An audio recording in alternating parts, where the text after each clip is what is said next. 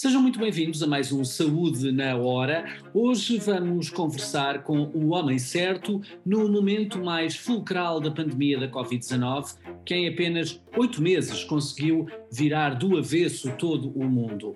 Estamos uh, na presença de alguém que é epidemiologista, médico, mas também especialista em saúde pública. Ficou sobretudo conhecido quando esteve à frente da ARS de Lisboa e Val do Tejo e mais tarde também como diretor-geral da saúde. Uh, chegou também a ser diretor da Escola Nacional de Saúde Pública da Universidade Nova de Lisboa. Na semana em que o país regressa uh, ao estado de emergência, que é sobretudo uma figura jurídica, pergunto ao professor Constantino Saclarides se esta figura jurídica à qual regressamos vai permitir, sobretudo, moralizar os comportamentos, senhor professor? De facto, nós estamos efetivamente num estado de emergência em termos pandémicos. Eh, a figura jurídica ou constitucional do estado de emergência é, como muito bem disse, uma licença que eh, o país dá às autoridades para fazerem coisas que não fazem normalmente. Não é? eh, e, portanto, eh, isto está na linha eh, daquilo que foram as decisões do governo no dia 31 do mês passado, 31 de outubro. Portanto, nessa altura, o governo não só decidiu tomar algumas medidas, como também eh, disse ao que vinha em relação ao futuro próximo. Disse que eh, provavelmente o mês de novembro, durante o mês de novembro, vamos assistir a um agravamento da situação e estamos a estar atentos em relação a isso disse que eh, eh, de 15 em 15 dias eh, vai fazer uma análise da situação e eventualmente tomar novas medidas. Disse que para tomar alguma dessas medidas precisa da declaração do estado de emergência e resumir quais eram essas medidas que estavam ao abrigo do estado de emergência. Disse-nos também que provavelmente um pouco mais tarde, se a situação não melhorasse, teria que tomar medidas mais drásticas em termos de um confinamento não, não tão prolongado e não tão grave como aquele que experimentamos em março e abril, mas também, mas de qualquer forma, um confinamento de relativamente curta duração. Portanto, é, é nessa perspectiva não só tomar decisões, mas prever aquelas que vão ser necessárias no futuro próximo, que devemos interpretar esta declaração de estado de emergência. O senhor professor é especialista em saúde pública, de resto dá aulas na, na, na Escola Nacional de Saúde Pública. Um, alguma vez pensou uh, viver uh, uma situação destas uh, e com o conhecimento que tem de pandemias passadas, foram ou não cometidos aqui alguns erros que poderíamos ter evitado? Bom, essa de facto é, um é uma pergunta difícil pela, pelo conjunto vasto de questões que suscita. Uh, a primeira, uh, e talvez a mais significativa, é saber se aprendemos o suficiente das pandemias passadas. Uh, repare só num pequeno detalhe. Se olhar para fotografias que temos hoje da pandemia de 1918, 19, vemos que as pessoas utilizavam máscaras.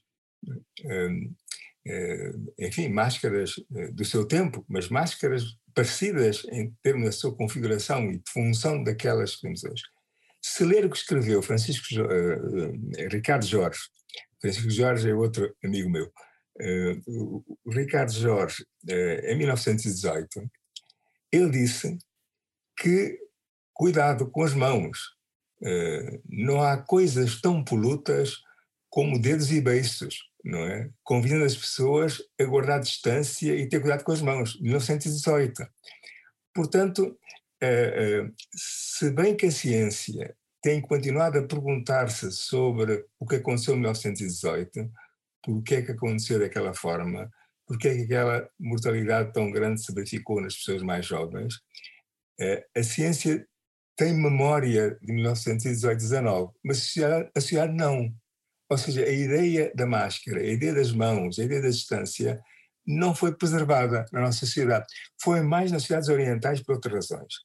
E, portanto, nós não guardamos memória social, temos memória científica, mas não memória social e memória política das pandemias passadas. Para dar um exemplo mais, mais recente e interessante, se olhar para a gripe pandémica ou, ou quase pandémica de 2009, eh, ficaram lições muito amargas. É? Socialmente aprendeu-se pouco e politicamente também. Porquê? Porque não correu bem. Não correu bem porquê? Porque foi declarada uma pandemia de um vírus que era supostamente novo, como devem ser os vírus pandémicos, mas não era de facto. Havia uma população substancial mais idosa tinha alguma experiência com vírus parecido com aquele, portanto, tinha certa proteção. E, portanto, nós alarmamos a sociedade de certa forma, mobilizamos as pessoas, falamos com empresas, enfim, pintamos a manta à espera de uma pandemia e depois a montanha, como se diz, paria um rato. Ou seja, uh, e nós percebemos disso devido ao que aconteceu no inverno no hemisfério sul, que aquilo, que aquilo não era a pandemia que esperávamos, era uma gripe sazonal um pouco mais forte um, do, que, do que habitualmente. E devido a essa, um, essa falha, devido à, incapacidade global de reconhecer a falha a tempo, não é? Houve um conjunto de interpretações gravosas em relação a como a saúde pública estava uma pandemia, que foi um alarme falso, que se compraram medicamentos beneficiando a indústria farmacêutica sem ser necessário, que a vacina foi mal foi preparada à pressa para não era segura, as pessoas vacinaram-se pouco. Portanto, ficou não uma aprendizagem, não lições, mas um conjunto de desconfianças em relação a como é que isto é gerido, que, que se mantiveram de alguma forma na, na mente, na, na, na, opinião pública até hoje. Eh, por outro lado, eh, nós também devíamos ter aprendido que a, a pandemia, as epidemias são fenómenos eminentemente locais. Ou seja, começam num certo local, esses, esses locais são atingidos, convergem, expandem-se, tornam-se regionais e nacionais, tornam-se globais. Eh, e, portanto, a, a, a, a, luta contra, contra uma pandemia é eminentemente uma luta local. Portanto, a diferenciação local, a preparação das pessoas, a sua literacia, o seu comportamento, as pessoas saberem o que se passa no espaço da sua convivência, poderem configurar a sua resposta, é alguma coisa que devíamos ter aprendido, mas aprendemos pouco. É?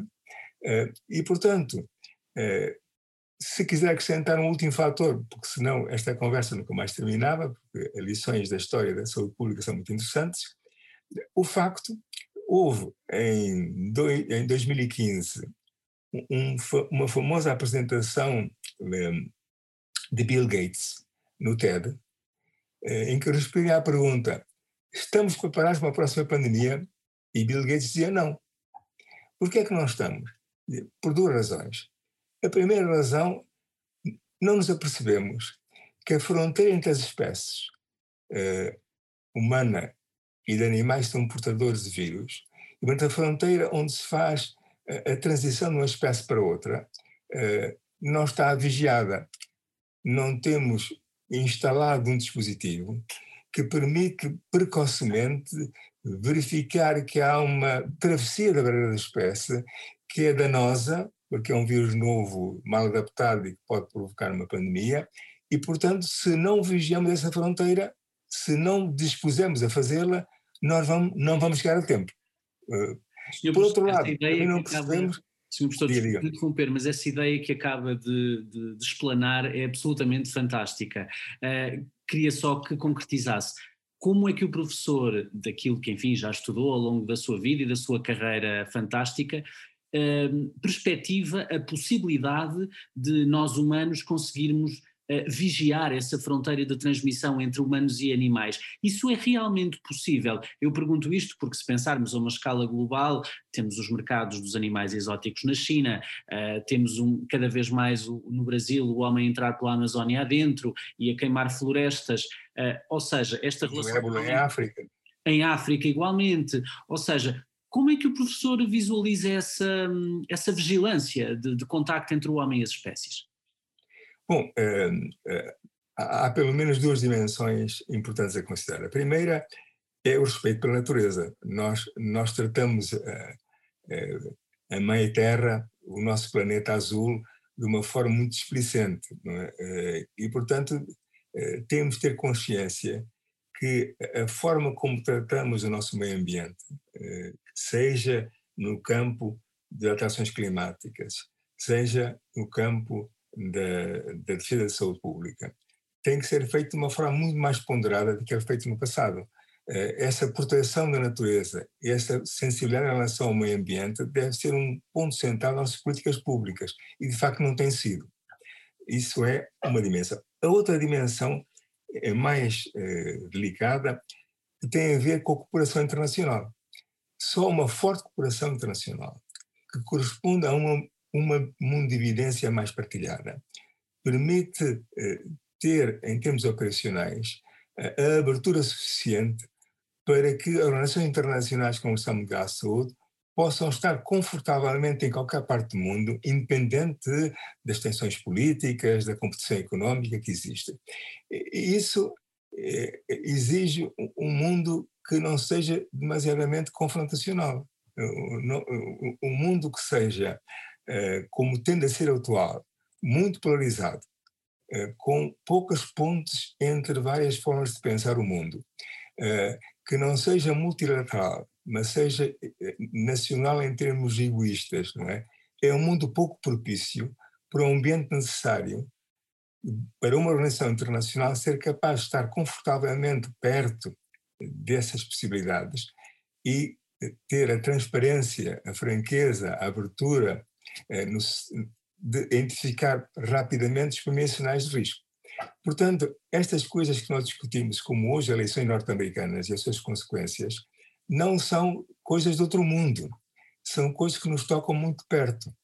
E uma coisa que nos preocupa, como deve calcular, na saúde pública, é o facto, por isso que estamos a discutir, que muitas pessoas hoje desistiram de compreender o mundo em que vivem. Limitam-se limitam a colher os frutos mais à mão e acreditar em histórias que nunca aconteceram.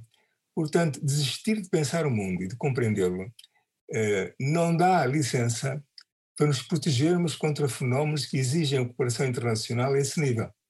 E, portanto, isto interligado. E não podemos remeter ao campo limitado da saúde pública eh, soluções que têm a ver com decisões a nível global desta natureza. Senhor Professor, aproveito um, para, lhe, para o questionar também, porque, um, pelo menos do Oriente, nomeadamente da China, com todas as diferenças e reservas que, que obviamente o mundo ocidental uh, e a China têm, mas sempre surgiu esta ideia de que era muito importante, e enfim a saúde pública também o afirma, de testar. E a verdade é que temos estado sempre a aumentar a nossa capacidade de testagem, mas sempre a correr atrás do prejuízo, ou seja, o vírus leva-nos sempre na dianteira. Uh, esta semana, de mais relevante, a Eslováquia uh, conseguiu fazer, enfim, são 5 milhões de habitantes, uh, metade dos portugueses, conseguiu fazer uma coisa extraordinária que é, em dois dias, testar o país inteiro. Descobriram só no primeiro dia mais 26 mil casos de infectados. Uh, Pergunto-lhe, dada a sua experiência, enquanto não fizermos algo com esta dimensão, não vamos de facto conseguir uh, estar na dianteira do vírus, uh, como eu dizia? Bom, uh, tu tens uma história e os testes também. Um, foi no dia 16 de março deste ano que a revista Science publicou um artigo onde analisou dados vindos da China que pela primeira vez chamaram a atenção para um fenómeno até aí desapercebido, que era o facto de haver um número muito grande de infectados assintomáticos. Até aí não tinha essa noção, e até aí foi há, há uns meses, há sete meses. Eh, e foi essa observação que motivou, em primeiro lugar, nesse mesmo dia, a OMS já tinha conhecimento desse resultado há uns dias antes, né, a lançar aquele grito de alerta: testar, testar, testar, testar. Eh, Portanto, a história começou há sete meses em relação aos testes. Primeiro aspecto. Eh, depois, eh, é evidente que uh, preparar a tecnologia, preparar a operação, preparar as pessoas, preparar as pessoas que colhem as amostras, analisá-las, é uma operação de grande envergadura, não é? Mas a sua, digamos, a origem, o impulso científico para esse processo começou a 16 de março. É? A fase seguinte é, enfim, como é que nós conseguimos aumentar essa capacidade. É? E depois observamos que temos um teste de boa qualidade, mas demora muito tempo. É? E nós sabemos que quanto mais cedo tivermos os resultados e quando mais cedo se intervém em função dos resultados, eh, mais possibilidade há de conter a transmissão. Portanto, temos uma evolução de vários testes, não é?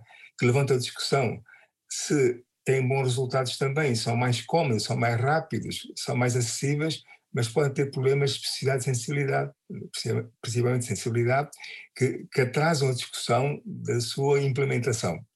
E, portanto, começamos a tentar desenhar estratégias entre uh, testes mais rápidos e o teste mais clássico. Uh, e, e, e, nisso conseguimos, nos, nos, últimos meses, dobrar a nossa capacidade de testagem. Portanto, este é um processo que não é instantâneo, não é? está em curso. Depois temos, uh, admitindo que isto vai correndo, e vai correndo bem, e vai aumentando a nossa capacidade de resposta, temos a estratégia de testagem. Quem, em quem é que nós estamos? Bem, começamos a testar aqueles que são suspeitos de terem a doença. Eh, depois começamos a testar os seus contactos, os contactos de maior risco. E depois percebemos que é bom testar os mais expostos, porque apesar de não terem sintomas e não serem contactos, por estarem mais expostos, provavelmente podem ter, ou melhor, podem ter, podem ter uma infecção sem sintomas. E, portanto, chegamos a essa, não é? A mais essa fronteira. E nós estamos aí, nós estamos a testar eh, não só os suspeitos estarem doentes, aqueles contactos onde é indicado fazê-lo, mas também testamos no sentido de eh, perceber o nível de exposição das pessoas que, em princípio, seriam mais suscetíveis a isso. Eh, e depois começamos a testar para saber eh, onde é que anda o vírus, é? ainda é mais um nível. Não é?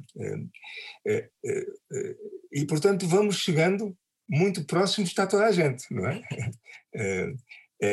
Isso é possível fazer num país pequeno, não é? Não é possível fazer assim para estar a fazer nos Estados Unidos, ou em Inglaterra, ou em Espanha.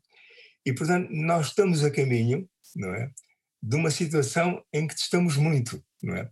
Claro que é preciso ver também, é, para, para um pouco moderar o entusiasmo é? nessa matéria, é, é, que eu testo hoje e amanhã posso me afetar na mesma, não é? E, portanto, é, pode correr a ideia que o facto de ser testado, eh, enfim, resolveu o problema. Se eu testar toda a gente em Portugal hoje, o problema não está, não é? Eh, é evidente que dá-me uma ideia, eh, não é, da mancha, enfim, da infecção, da, da distribuição da infecção, que permite muitas coisas, não é? ter esse conhecimento. Mas tenho que continuar a testar, não é? Portanto, o que nós precisamos é, e temos feito isso razoavelmente, é definir uma estratégia de testagem de processamento melhor, uh, processamento com testes mais rápidos mais confortáveis, mais acessíveis e mais baratos. É? E, portanto, isto está a acontecer. E, portanto, essa é uma notícia uh, de onde podemos chegar, mas eu, em relação a isso, não estou muito desconfortável. Acho que temos feito avanços muito significativos. Eh, e, e, portanto, eh, eh, vamos a caminho de um nível de Estado aceitável. Senhor Professor, não pude deixar de, de, reparar que mencionou mesmo agora que neste aspecto está confortável. Qual é o aspecto em que não está de todo confortável? Bom, quer dizer, um, o, o, o, estávamos a falar há pouco, enfim, de aprender, não é? aprender com a experiência. Sabe, um, há, há, há, sempre uma tensão entre o académico e, e, e, e, o poder, não é? É uma tensão saudável, nunca se vai resolver, não é? Porque é bom que esta tensão exista, não é? O que é que nós dizemos em relação às autoridades, não é? habitualmente? Não é? Às vezes justamente, outras vezes exageradamente. É? é? Uma coisa que dizemos é que os poderes aprendem mal, não é? é aprendem com dificuldade. Isto tem a ver com duas coisas. A primeira é uma questão cultural e a segunda é uma questão instrumental. deixe-me só, isso é, isso é muito central neste debate. Em termos culturais, porque é que poderes aprendem com dificuldade? Em primeiro, em primeiro, em primeiro lugar, que há uma certa hum, sobressaria dos grandes poderes em relação aos pequenos, não é? Uh, faz parte da lógica do poder. Em segundo lugar, no jogo político, reconhecer que não correu bem, temos que aprender e mudar, não tem prémio. Uh, é, é, é, material uh, aproveitado rapidamente dentro do jogo político. Em terceiro lugar, sabe, eu conheci muitos governantes ao longo da minha vida e, e, e o caracteriza os governantes é serem eh, terem uma grande convicção sobre o que estão a fazer. Ou, ou melhor, governar é muito difícil. Sem forte convicção, é impossível fazê-lo. E a pessoa que tem fortes convicções naquilo que está a fazer alimenta a mala dúvida. A dúvida é, é, é pouco amiga da grande convicção, não é? E a dúvida é fundamental para aprendermos. É? Portanto, há aspectos culturais desta natureza que fazem que os poderes aprendam com dificuldade e devagar. Mas depois, tão importante como isso, são aspectos instrumentais. Se temos instrumentos para aprender. Né? É, o primeiro instrumento é, tem a ver com é, aquilo que podemos chamar aconselhamento científico. É, é, como é que o aconselhamento científico se faz em relação às decisões dos poderes? Né? É, um outro aspecto muito importante tem a ver, relacionado com este, com o pensamento estratégico. Ou seja, o, professor Costa Silva, naqueles seus interessantes escritos sobre o futuro do país, faz menção do elemento que eu repito por ser muito, muito central, ao dizer que nós temos múltiplas competências funcionais, muitas competências funcionais no país, mas escassas competências institucionais. O que é que isto quer dizer? Quer dizer várias coisas. Uma das coisas que quer dizer tem a ver com o seguinte: as nossas instituições públicas têm as tropas todas numa primeira linha para responder diretamente à ameaça imediata, não é? mas não tem uma segunda linha que pense o país a prazo. E se não pensarmos o país a prazo, quando chegarmos lá, daqui a uns meses, chegamos mal preparados e chegamos tarde. É? E, portanto, a debilidade de ter nas instituições uma linha que pense o futuro faz com que cheguemos tarde e mal preparados sistematicamente. Não por o governo ser incompetente ou porque o, estamos muito ocupados, é, é, uma questão mais de fundo. A outra, o outro aspecto, vou voltar atrás, tem a ver com o conhecimento científico. Dou-lhe um exemplo. Dou-lhe um exemplo do conhecimento científico. Dos países que estão mais desenvolvidos nessa matéria que nós. São, de facto, democracias também mais avançadas com essa experiência. Eh, falo do caso da Inglaterra, do Reino Unido, apesar do Reino Unido ser um péssimo exemplo em termos de pandemia neste momento, mas isto não, não tem a ver diretamente com essa, com essa questão. Qual é um mecanismo de aconselhamento no Reino Unido do governo? É uma comissão chamada SAGE, que é uma comissão especializada nas emergências de saúde pública como esta. E o que é que, como é que o SAGE funciona? Tem duas comissões técnicas. Uma comissão estuda o vírus, a outra estuda as pessoas. É? Portanto, há uma comissão que tem competência em modelação matemática, no sentido de poder eh, ver de como é que o vírus se vai expandir a partir de vários pressupostos alternativos. E tem outra comissão sobre comportamentos, como é que nós comportamos, como é que pensamos, como é que este cérebro de facto reage a esses fenómenos. Essas duas comissões vertem os seus achados, vertem as suas conclusões, vertem as suas análises à comissão no seu conjunto. E esta comissão, então, consolida uma opinião científica que faz chegar ao governo. Uh, uh, por, para dar um exemplo mais concreto, uh, 21 de setembro, o SAGE fez chegar ao governo inglês uma recomendação que, para além daquilo que o governo estava a fazer, que era uma atuação incremental, baseada na direção local, para além disso, tinha que fazer um corta-fogo. Corta-fogo quer dizer tinha que fazer um confinamento mais rigoroso durante um período limitado, quatro semanas, porque se não o fizesse naquela, naquela altura era impossível parar a transmissão de uma forma satisfatória. E mais, de segundo os cálculos feitos pela modulação matemática, um corta-fogo de quatro semanas ia permitir atrasar o relógio de transmissão 28 dias.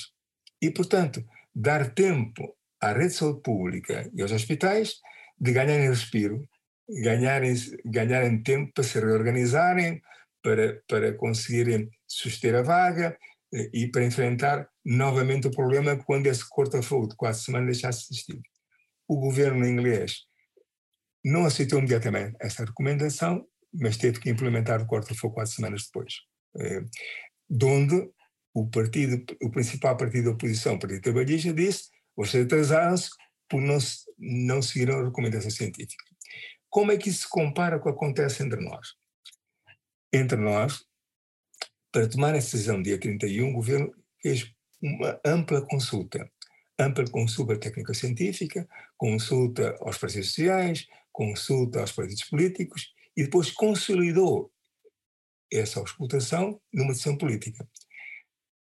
A diferença qual é? Uh, os vários pontos de vista tecnocientíficos não se consolidaram entre eles para dar fazer uma proposta tecnocientífica. As várias opiniões foram consolidadas numa decisão política. Portanto, o mecanismo da consciência científica é muito mais débil na medida em que não faz uma síntese própria, como é, é, é bom que se, que se, faça, mas os elementos dessa consulta são consolidados em termos políticos. E, portanto, há um, há um desequilíbrio entre sensação, eh, o pensamento político de ser atento àquilo que a sociedade pede que se faça e o input científico que permite saber como é que os fenómenos estão a acontecer.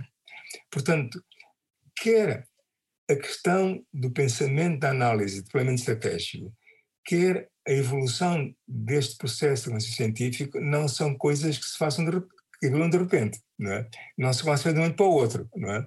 é portanto, nós podemos é, trabalhar no sentido que isso se melhora, que no pós-pandemia nós possamos beneficiar de uma melhoria substancial nessa matéria, mas seria excessivo esperar que, fizer, que os progressos nessa matéria fossem imediatos em, em matéria de meses. Ao contrário de outra situação, eh, em que as melhorias podem ser mais substanciais, que é a questão da comunicação. É? Eh, Eu ia precisamente questioná-lo sobre isso, Sr. Professor. Uh, esteve tantos anos uh, ligado, obviamente, um, a grandes organismos de saúde pública, a começar pela própria uh, também Direção-Geral da Saúde. Como é que interpreta estas críticas permanentes que a mensagem não passa, que a comunicação poderia ser melhorada?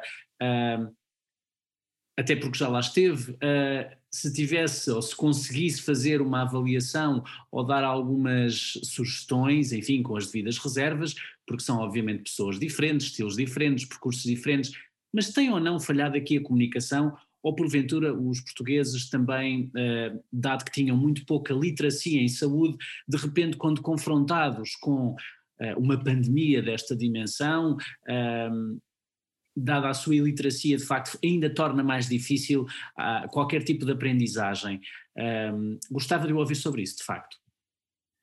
Bom, eh, de facto, acho que é consensual. Desde eh, os médicos de saúde pública que nós ouvimos, até o Presidente da República, portanto, é? que nós podemos fazer melhor em matéria de comunicação. Isso é consensual.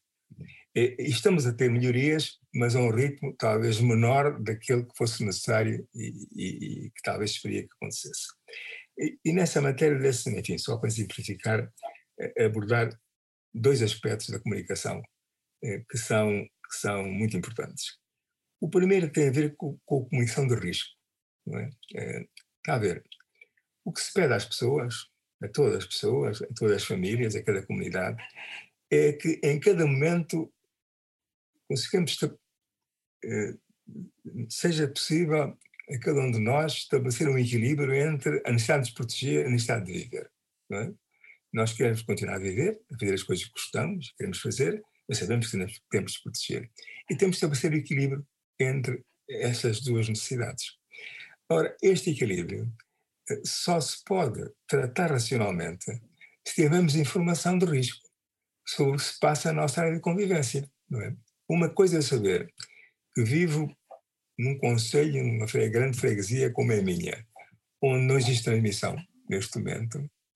Outra coisa é saber que existe uma transmissão em cadeias de transmissão bem localizada. Outra coisa é saber que 50% dos casos da minha comunidade são transmissão na comunidade, ou seja, eu não sei onde, onde é que o contágio é feito. É? Essa informação é uma informação importante para em cada momento situar nesta equação entre proteger-me e continuar a viver. Mas não é essa só. Eu gostaria de saber também eh, qual é a estratégia de testagem na minha comunidade. Estão a testar ou não? Eh, se estão a testar como? Qual é a estratégia? Qual é o resultado dessa testagem? Qual é a porcentagem de positivo de testes feitos? É? Isso dá-me outro elemento para eu uh, ter uma noção do risco em que estou a incorrer em vivendo e proteger. -me. Mas também gostava de saber se a rede de saúde pública está, está ao dia, não é? Ou está atrasada, não é? E nós sabemos, se temos 4 mil novos casos por dia no país, a rede de saúde pública satura e naturalmente começa a estar atrasada nesta função de identificar não, os contactos das pessoas infectadas. E isso é uma informação importante para mim. Se está ao dia, se as demoras são aquelas que são razoáveis, eu fico mais descansado do que ficarei se saber que há um grande atraso. E depois tenho que saber também se o telefone da minha unidade de saúde familiar me atende ou não, não é? Porque isso dá uma ideia de, de, de que resposta tenho. Ora, esta informação que é a informação de risco, uh, permite-me, no espaço da minha convivência, eu pensar racionalmente. É? Uh, e, e, se eu pensar racionalmente, não só sinto melhor, como também sinto que estou a, a, ter uma, uma formulação inteligente dessa equação. Ora, nós não temos conseguido até hoje ter essa informação de risco. É? Eh, e isto já, dizer, com 121. A comissão de risco é, é uma coisa que, não é, é que é tecnicamente, quer dizer, é, é, validada. Não é nenhuma fantasia. É uma necessidade é, é, absolutamente fundamentada no conhecimento que temos hoje. E, portanto, essa não tem corrido bem, não é? é segundo aspecto, é, que é, é associado a este, que é importante, é a chamada fadiga pandémica. A fadiga pandémica não é alguma coisa de madraços, não é? Às vezes dizem assim, bem, eh, não é? Ouvimos outro dia uma autoridade do país dizer assim, bem, as pessoas sentem-se cansadas, mas que fará os médicos e enfermeiros que tratam durante os dias? Ponham os olhos neles, não se cansem tanto. Quer dizer, não é assim. Não é? Isto não é aquela fadiga, fadiga do preguiçoso que, que diz, pá, estou cansado, pá, não quero trabalhar mais, pá, não é isso. É um fenómeno com uma raiz psicológica é? de outra natureza. É? E até há, interpretações muito interessantes sobre isso. Por exemplo, das neurociências dizem-nos agora recentemente alguma coisa como isto. Isto é muito interessante, enfim, ser aprofundado. Sabe, o cérebro humano, este que temos, é, é o único que temos, é, não mudou nos últimos 100 mil anos. É o mesmo, não é? é mudou muito, enfim, na evolução da humanidade, mas, enfim, nos últimos 100 mil anos é aproximadamente a mesma coisa. E este cérebro que nós temos, como é que se selecionou para ser este e não outro, não é? Na evolução da espécie. Selecionou-se fundamentalmente à base daquela decisão primitiva de fugir ou lutar, não é? Um, ou seja, os nossos antepassados, perante uma tribo inimiga ou perante uma fera, tinham que decidir instantaneamente se era de lutar ou se era de fugir. E aquela espécie que foi apurada é aquela que acertava nisto, e aquela que não acertava não tinha oportunidade. Portanto, na nossa, na nossa estrutura eh, eh mental, eh, eh, o estímulo de risco iminente, de perigo iminente, mesmo que não haja nem leão, nem tribo inimiga, é eu protejo-me ou continuo a viver, não é? Uh, luto ou fujo. É? Ora bem, o que acontece é que nós estamos numa sociedade sobreestimulada, não é? É habitualmente sobreestimulada e, portanto, provoca-nos com frequência ansiedades de tipo parecido com este. Mas numa altura em que temos a pandemia e que todos os dias temos notícias que suscitam essa disjuntiva, suscitam essa preocupação, nós estamos sempre a ser estimulados, estamos sempre a criar ansiedade em relação à estimulação. E é esse mecanismo que leva a essa fadiga, esse desencanto, esta dificuldade de passar racionalmente. E, portanto, se olhar para uma publicação que a fez há pouco tempo, não é? Sobre fadiga pandémica, o que é que eles dizem? Dizem muitas coisas, mas eu resumo três. Não é? A primeira, primeiro princípio para defender, eh, para lutar contra a fadiga pandémica é compreender as pessoas. Não é ter eh, ideias como a, formulei há pouco, é compreender porque é que as pessoas, segundo que mecanismos, porque que as pessoas reagem daquela forma. Não é porque não são mal, não são madraços, é porque há mecanismos mentais bem estabelecidos que fazem agir dessa forma. Em segundo, é a sensação de transparência. Não nos escondem nada. Não é? Ou seja, há coisas que correm bem, as coisas que correm pior, mas isso não é escondido, é assumido. E quando as pessoas dão garantias, estão a aprender com, com os erros. Erros todos cometemos, faz parte da aprendizagem. A OMS muda de opinião com frequência, que aprende coisas novas. Portanto, evoluir e mudar de opinião não é problema. O que é problema é não assumi-lo. E por é que é problema? Porque cria uma desconfiança e uh, provoca a ilusão dessa transparência que nos protege contra a desconfiança que produz a fadiga. E, em terceiro lugar, diz a Organização Mundial de Saúde, no seu manual contra a fadiga pandémica, uh, pensar localmente. Pensar localmente. Não pensar no país, nas regiões. Aqueles números todos os dias sobre quanto, quantos casos há no país têm, de facto, pouco interesse. Não é? Bastava dar uma vez por semana.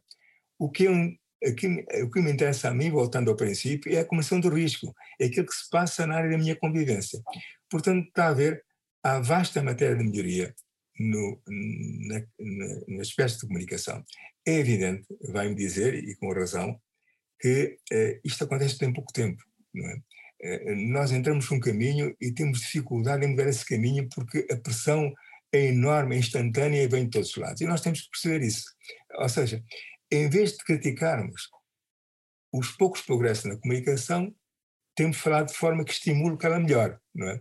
Especialmente nessa altura, em que estamos no período mais crítico desta pandemia, é o que estamos a viver agora, devemos ser mais, estamos mais inclinados a fazer análise construtiva, acrescentando elementos àquilo que temos, de começar a dizer falharam ali, falharam lá, não fizeram, atrasaram-se. Isso, neste momento, não é relevante.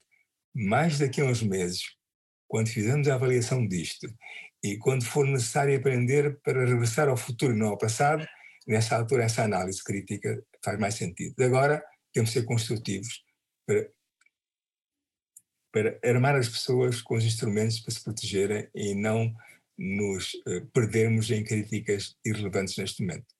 Que, professor, há uma outra questão, há mais duas, na verdade, mas a, a próxima que lhe quero colocar uh, prende-se também com esta questão da comunicação, que é aqueles que pura e simplesmente uh, foram apelidados de negacionistas, que negam em absoluto que exista uma realidade pandémica.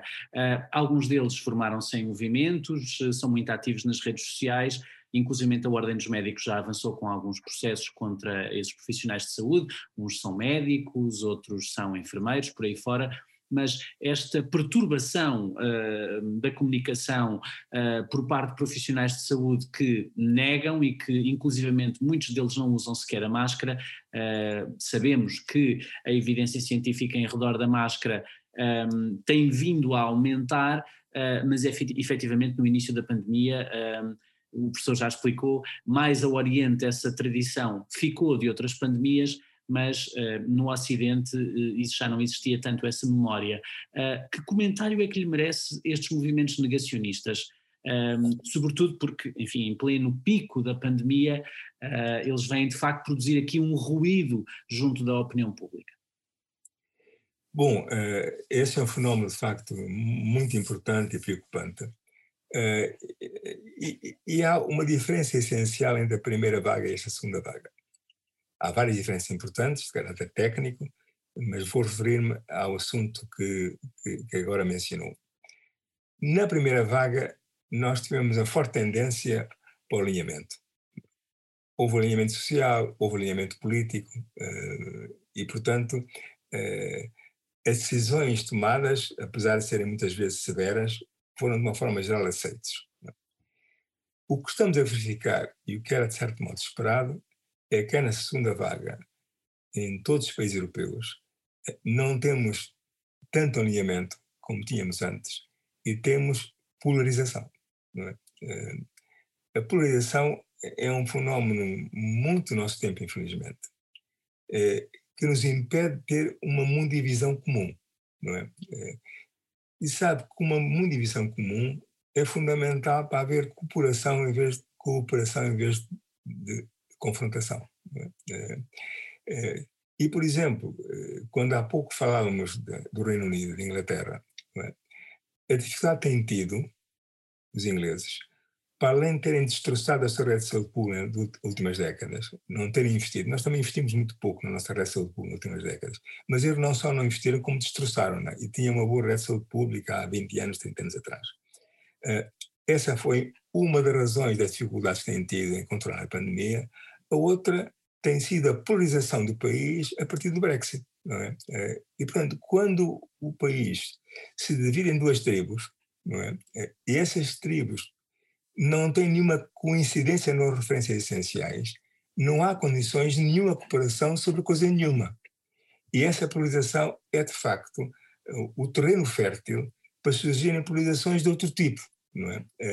Há, há, por exemplo, um, um, estudo muito interessante nos Estados Unidos em relação aos fogos da Califórnia, feito não em relação aos últimos fogos da Califórnia, aqueles há uns anos atrás.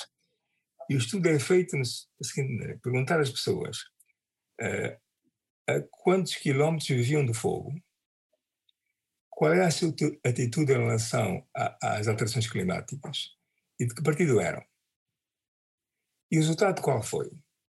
Foi que, se eram democratas, a sua adesão aos problemas climáticos era grande, especialmente estavam perto do fogo, era ia diminuindo à medida que se distanciavam do fogo e aumentava nas zonas urbanas onde existe maior consciência desse tipo de fenómenos. Em contrapartida, a curva dos republicanos era igual a zero, mesmo estivessem com o nariz em cima do fogo. Zero alterações climáticas. Portanto, isto é tribalização. Existem duas tribos, não é? Em relação às quais todos os seus valores não coincidem, não é? E não coincidindo, não há, não há, já não digo, não há cooperação, não há comunicação sequer. Porque nós comunicamos quando temos uma narrativa comum que nos acompanha, que nos, que nos, que nos cria um, um, enquadramento eh, em que possamos viver a, em comunidade, portanto, com algumas coisas em comum. Portanto, esta polarização é, é, que acompanha fenómenos é, políticos, sociológicos atuais, também se percute no campo da pandemia. E, portanto, temos duas polarizações que estão-se a configurar, em relação às quais a comunicação também é importante, como dizíamos há pouco. A primeira é entre gerações, não é? É quebrar a solidariedade entre as gerações, não é? E presumir que os interesses de várias gerações são antagónicos, não é? Eh, e, portanto, isso cria enormes problemas. Eh, e, portanto, em vez de pensarmos que os mais jovens crescem nos ombros dos mais, dos mais velhos, e que os mais jovens vai, vão ser mais velhos daqui a algum tempo. É? E, portanto, só faz sentido pensar na cooperação entre gerações e não no antagonismo, é, é uma questão. A outra é o antagonismo entre a saúde pública e a liberdade. É? é? Como se a saúde pública não fosse um instrumento de liberdade, de informação, de literacia, de capacitação, de inteligência local. É? é? E, portanto, essa falsa antagonismo entre a saúde pública e a liberdade leva outro tipo não é? A liberdade individual contra a autoridade que nos constrange a partir da saúde pública. Portanto, o fenómeno da polarização, que é o que estamos a falar, tem que ser contrariado, reforçando a mundivisão e reforçando uma comunicação que valoriza os, aquilo que, que, temos de comum. E daí a importância, voltando à comunicação, não é? temos contar a história, às pessoas uma história que nos aproxima e não um batido de histórias que nos separam. Senhor Professor, mesmo a última pergunta para terminarmos, um, que se prende obviamente com, uh, eu não lhe vou chamar a corrida à vacina, mas uh, tem sido uma ideia muito veiculada uh, na comunicação social, mas sabemos obviamente um, quem se debruça um bocadinho mais sobre estas questões da saúde, que evidentemente uma vacina não se faz em tão pouco tempo, muitas vezes são precisos 20 anos de investigação, se é que esses 20 anos são suficientes para lá chegarmos, muitas vezes não se encontram vacinas para determinadas patologias. Uh, neste caso, e perante a dimensão pandémica, a indústria farmacêutica uniu aqui uh, esforços, estão inclusivamente, talvez seja um, uma nota positiva, a unir esforços, a partilhar inclusivamente informação uh, em tempo real. Um, o senhor professor acredita, uh, conhecendo já hoje, oito meses uh, depois do início da pandemia, melhor o vírus, não é? Uh, ele sofre de facto mutações, uh, vamos ter provavelmente não uma vacina, mas várias vacinas? Bom, um, em princípio, começando pelo último ponto, não é? Um, não me parece que o processo de mutação que o vírus sofre constantemente são de magnitude suficiente para comprometer as vacinas que estão a ser preparadas, não é? Portanto, nós, nós não temos um receio excessivo que o atraso das vacinas ou a sua eventual ineficácia seja, seja associada à mutação do vírus. Esse é o primeiro ponto. Uh, o segundo ponto é que um, ehm, o, o, existem dois fatores importantes para tentar fazer a vacina, para, para ter uma vacina à disposição mais rapidamente. O primeiro tem a ver, como disse, com uma grande concentração de esforços, convergência de esforços, com um grande investimento uh, na necessidade de ter uma vacina, porque interessa a toda a gente.